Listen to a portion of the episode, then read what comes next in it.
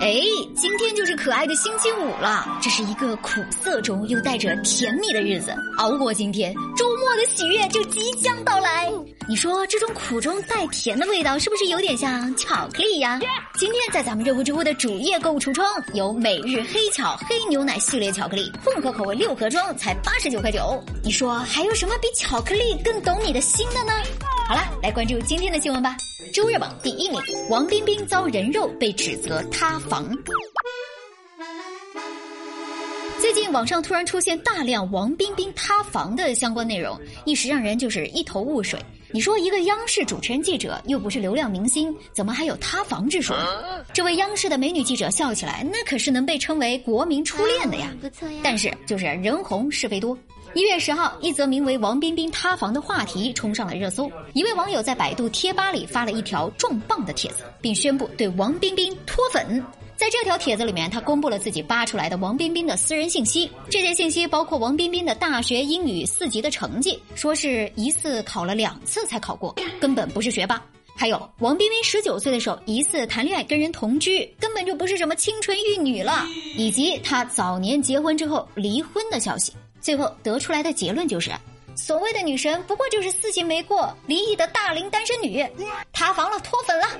这热搜一上，网友却疑惑了：王冰冰也并不是什么选秀出身的爱豆，也不是靠流量吃饭的艺人，而是一名专业的新闻工作者。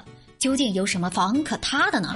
所谓的什么国民初恋、学霸主持人，并非是他自己刻意树立的人设，他的履历一直就是公开的，标签都是观众自己给他贴的。如今却指责他本人跟标签不符，这是什么道理啊？有清醒的网友就说：“你看人家曾经英语四级都考不过，还不是终究凭自己的努力进了央视吗？对自己的婚姻不大满意，就果断结束，重新开始。三十二岁了，比十八岁的时候还惹人爱，成了国民女孩。这随便哪一条拎出来，这不都是值得祝贺的好事儿吗？嗯，怎么就能被喷了呢？当然了，这个子弹啊，还没有飞半天，事情就迎来了反转。”光是一张大学的英语四级成绩单，网上就流传出了几个不同的版本。而满屏马赛克的结婚照，也有人说并不是王冰冰她自己。这姑娘也挺冤呀，啥也没干就被喷子喷。目前央视和她本人都未对此进行回应。但是王冰冰的塌房事件就不得不让我们思考：这种饭圈的手段，人肉搜索，是不是已经侵入到普通人的日常生活了呢？一段时间以来，饭圈乱象不断，其中也包括了某些私生饭的疯狂过度追星、偷窥明星日常，甚至对明星本人造成困扰。有的网友热衷于曝光扒明星个人隐私，这种饭圈的乱象也逐渐向体育圈和主持人界等其他公众人物的群体转移。只要是一个人红了，似乎都很难逃脱被曝光的情势。还能不能一起玩耍？但是谁还没点不完美的时候呢？过去谁还没做过几件傻事儿了？怎么落到这步田地了？咱们热乎知乎想说啊，过度曝光明星、主持人的个人隐私，病态的追星，无疑是不可取的。嗯，公众人物的个人行为、个人信息，只要是不涉及违法违规失德，那就跟普通人是一样的，也是要受到法律保护的呀。三十二岁的王冰冰靠自己的能力和亲和力，凭借短视频的东风，成了很多人的女神。站在房外的你，有什么资格非要砸碎窗子，转头指责房子不够牢固，摧毁了你不切实际的幻想呢？这不开玩笑吗？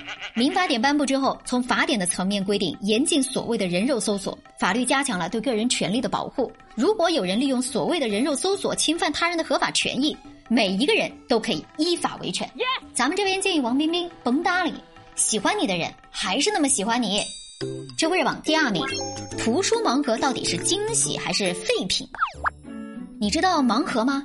就是在那种不知道包装盒里面的商品是什么的情况下购买的一份惊喜。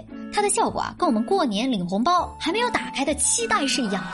说到红包，咱们热乎知乎的粉丝们。有福利哦！上京东 APP 搜索“伏虎迎春零四八”就可以领取年货红包，每天有三次免费机会哦。昨天呢，还有人私信问我怎么搜不到，你搜索“虎虎迎春零四八”怎么搜得到呢？来，知道的朋友在评论区集结一下“伏虎迎春零四八”。一个字都不能错啊！你别说啊，这两年盲盒经济还真的非常火爆，而随之一些机构也是趁热推出了图书盲盒。不久之前呢，在某个图书网站的策划下，通过神秘感来抓住用户的图书盲盒风靡开来。这个网站推出的首批盲盒一共有十款主题，每个盲盒里面都包含着两本意想不到的图书。这产品一经推出啊，就迎来爆单。的确，有的读者在拆盲盒的时候，发现自己从没有关注过的新阅读的主题和领域。但是遗憾的是，这拆盲盒的失望却多过兴奋。比如说。鲁迅的彷徨跟某个网络写手的心灵鸡汤被放在同一个盒子里，鲁迅先生知道吗？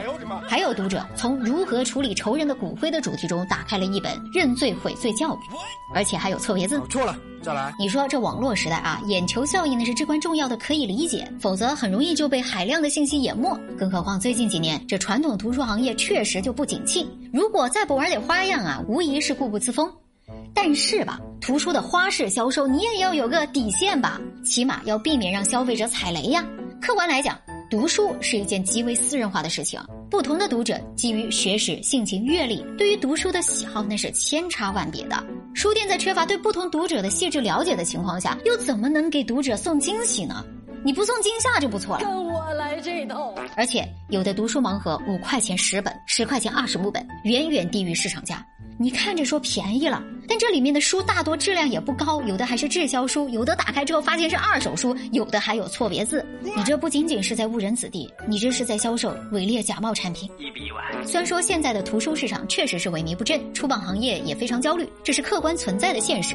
但是作为一个内容为主、知识为王的图书，不能只在销售技巧和销售渠道上耍心眼。毕竟，他的购买群体那都是青少年儿童和真正的图书爱好者，嗯，所以更加应该正本清源，在知识、内容和阅读上下功夫，否则你甭管是明盒还是盲盒，都走不远。你就说谁会买一堆废纸回家占地方？还是要多读书哦。好了，这就是今天的热乎直播，我是小美，欢迎各位粉丝对我的节目提出指正，谢谢各位啦。